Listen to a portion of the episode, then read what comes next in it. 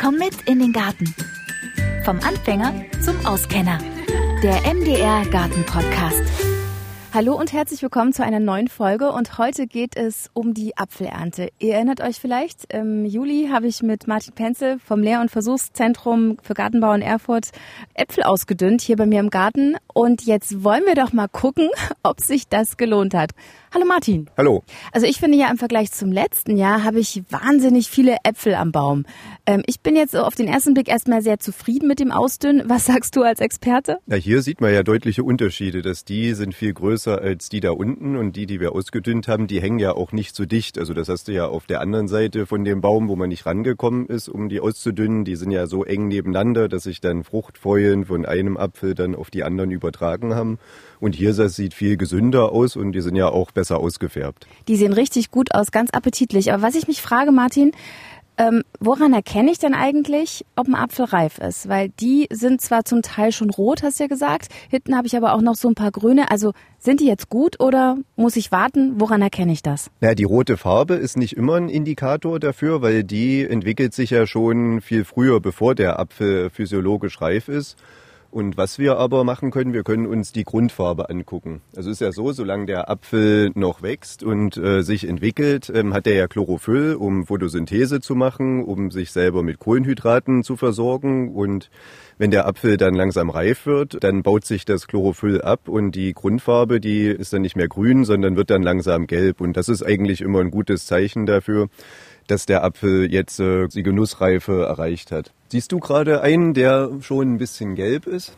Also von gelb der Grundfarbe her. von der Grundfarbe. Ach guck mal, der sieht doch gut aus. Der wäre mir jetzt zum Beispiel zu überreif. Den Genau, den müsste man sofort essen. Also da ist ja überhaupt kein Grünanteil mehr. Also der ist jetzt auch nicht lagerfähig. Und hier, wenn wir das so leicht grün ernten, dann können wir den noch ins Lager tun und dann reift der ja nach. Und das wäre dann ideal. Okay, also sprichst du quasi von Genussreife und Lagerreife. Genau, also wenn wir den Apfel jetzt essen wollen, dann können wir ruhig den so gelb, wie er ist, ähm, pflücken. Und äh, wenn wir den jetzt äh, bis Weihnachten lagern wollen oder vielleicht auch bis Januar, Februar, dann sollte man darauf achten, dass er noch nicht überall gelb ist. Weil dann kann es passieren, dass die Lagerfähigkeit reduziert ist im Vergleich zu dem, der noch etwas grün ist. Und gilt das für alle Apfelsorten mit der Farbe gelb? Also wenn der ähm, grün und gelb als Grundfarbe hat, dann kann man das schon so sagen, genau. Okay, also sind jetzt die Äpfel, die hier am Baum hängen, würde ich jetzt sagen, sind zu 90 Prozent eher, haben so einen hohen Grünanteil und schöne rote Bäckchen. Die könnte ich jetzt also quasi alle pflücken und könnte sie einlagern. Und wenn ich sie aber dann essen will oder verarbeiten will, müsste ich einfach noch ein paar Wochen vermutlich warten oder wie lange dauert es dann noch? Genau, also bis das dann äh, langsam äh, sich abbaut und dann eben so aussieht wie bei dem anderen. Natürlich sollte man nicht so lange warten wie bei denen, die jetzt schon unten liegen, dass sie von allein runterfallen. Ist es vielleicht auch ein Zeichen dafür, dass die Äpfel reif sind, wenn, wenn der Baum die reifen großen äh, abschmeißt? Naja, das ist ja so, dass der Apfel, ähm, der entwickelt ja hier zwischen dem äh, Fruchtast und dem Stiel, entwickelt sich hier so eine Trennschicht. Also da wird dann äh, Korkgewebe ausgebildet und dann löst sich der Apfel äh, ganz einfach ab. Und hier bei dem grünen Apfel merkt man, ist das noch nicht so. Der ist ja ziemlich fest hier am Baum. Also den muss man ja regelrecht abrupfen, damit das geht. Also der ist auf keinen Fall reif gewesen. Und jetzt gucken wir mal, ob wir hier einen finden, wo das vielleicht schon ausgebildet ist.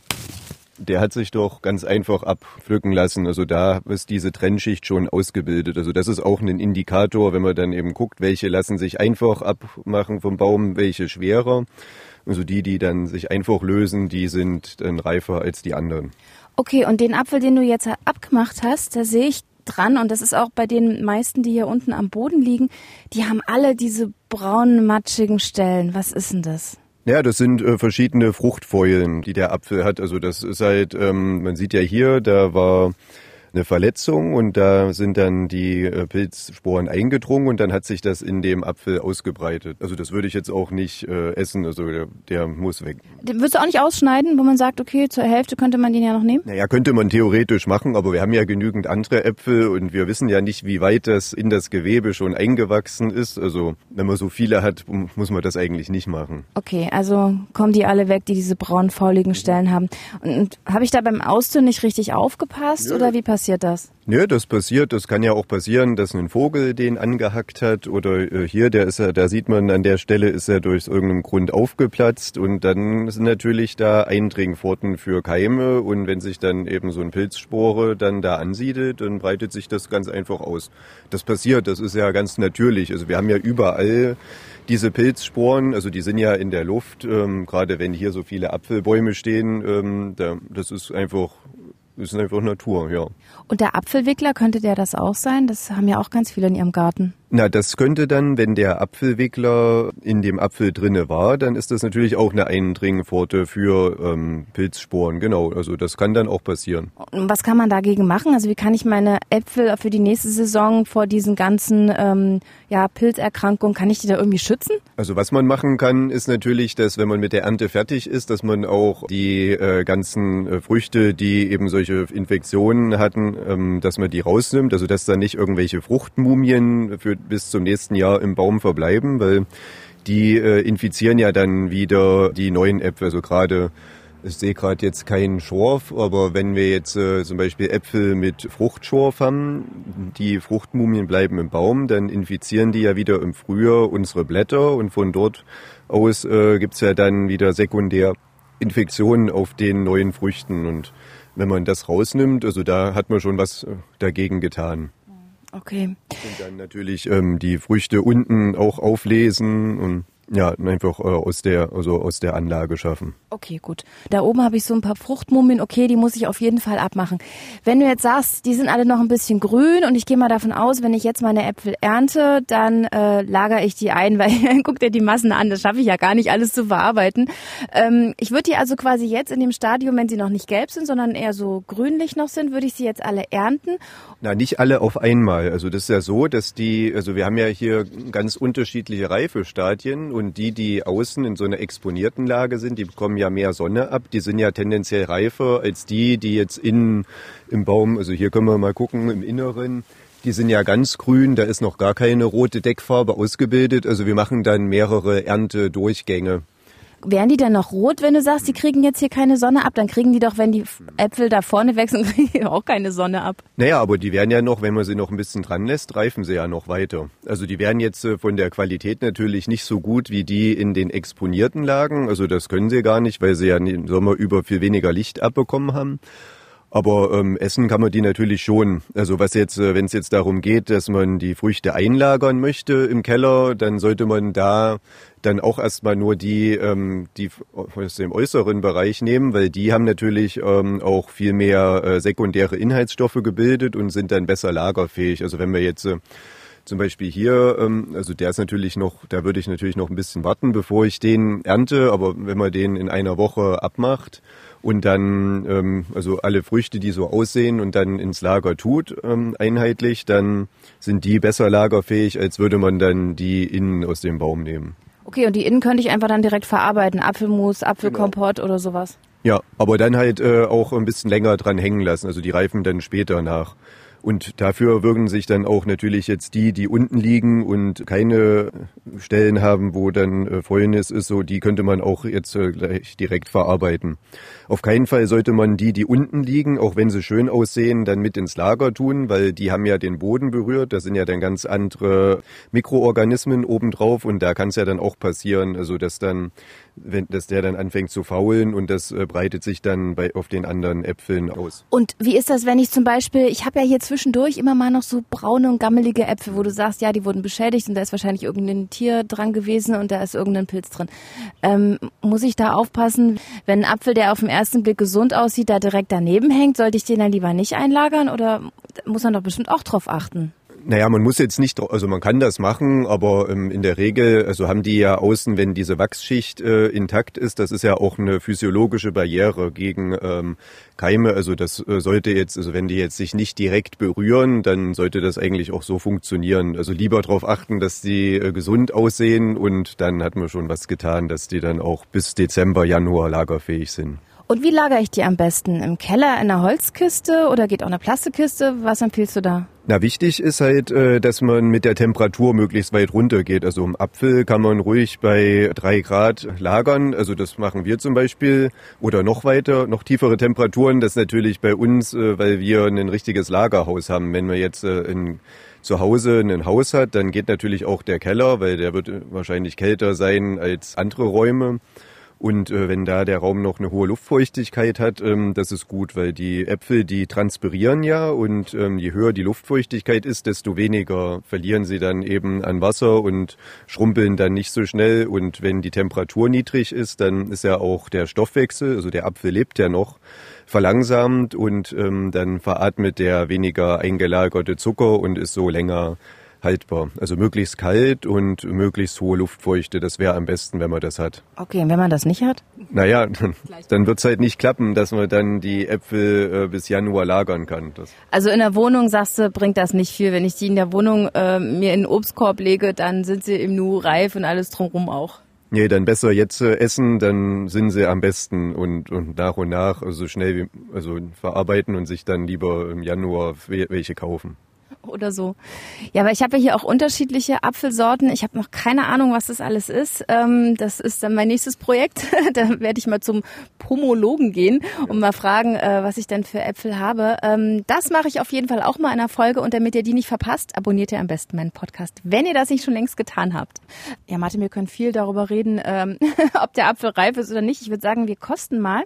Ja, das schmeckt man schon, dass der, der leicht gelblich ist, ähm, der, der ist viel süßer als der andere. Und der wäre jetzt genau richtig, um ihn zu essen. Der andere, der braucht dann noch ein bisschen. Und du sagst aber, dass der grüne am Ende geschmacklich auch da landet, wo der gelbe jetzt ist? Genau, wenn man ihn eine Weile liegen lässt oder auch äh, wenn die leicht grün dann ins Lager kommen, dann äh, reifen die noch nach und kommen dann auch dahin zu dem, den ich zuerst probiert habe gerade. Aber ich muss ganz ehrlich sagen, dieser gelbliche, der ist richtig gut. Der ist total aromatisch und der grüne, ich meine, ich liebe ja saure Äpfel. Ich esse die auch grün. Aber der gelbe, muss ich echt sagen, so zum, für einen Apfelkuchen würde ich auch den gelblichen bevorzugen, nicht unbedingt den grünen nehmen. Also die grünen kommen ins Lager und dann freue ich mich, wenn die dann alle so lecker schmecken wie der gelbe.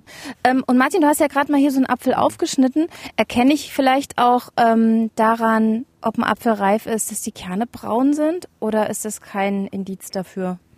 Äh, das ist kein so guter Indikator, weil die Farbe von dem Kern und wie schnell die sich braun färben oder weiß bleiben, das hängt äh, von der Befruchtersorte ab und das ist dann bei jedem Apfel am Baum äh, unterschiedlich, weil die ja alle von unterschiedlichen Sorten befruchtet wurden und also würde ich das nicht als Merkmal ranziehen, um dann den Erntetermin zu bestimmen. Also wir machen das ja äh, bei uns. Das ist eine gute Methode. Ähm, wir machen solche ähm, Jodkalium-Jodid-Lösungen auf aufgeschnittene Früchte und dann sieht man, äh, wie stark der Stärkeabbau vorangeschritten ist. Und wenn er sich der Apfel dann nicht mehr schwarz verfärbt, dann heißt das, es ist wenig Stärke drin, ist abgebaut und dann haben wir unseren Erntetermin erreicht. Naja, im Kleingarten habe ich jetzt nicht so eine Lösung. Das geht natürlich, das ist das macht man natürlich nicht im Haus- und Kleingarten. Da ist dann besser auf die Methode, dass man sich eben die Grundfarbe von dem Apfel anschaut, dass die dann schon ähm, nicht mehr richtig grün ist und eher Richtung Gelb geht. Aber grün zum Einlagern ist super und dann reift er ja noch von alleine nach. Nur nicht leicht, zu lange, damit er nicht grün. so schrumpelig ist. Also leicht grün, nicht äh, also nicht vollständig grün und auch nicht vollständig gelb. Das ist dann das ist dann zu reif, dann kann man, ist er nicht mehr lagerfähig. Okay. Und die Äpfel reifen ja nach. Das ist ja kein Problem bei Äpfeln. Und was ich mich frage, wenn ich dann meine ganzen Äpfel abgeerntet habe, du sagst Stück für Stück, erst von außen, dann nach innen und dann ist das alles runter. Dann gucke ich jetzt hier hin und sehe vertrocknete Stellen in meinem Baum, vertrocknete Äste, als würden die so absterben irgendwie und ähm, ganz viele Wasserschosser.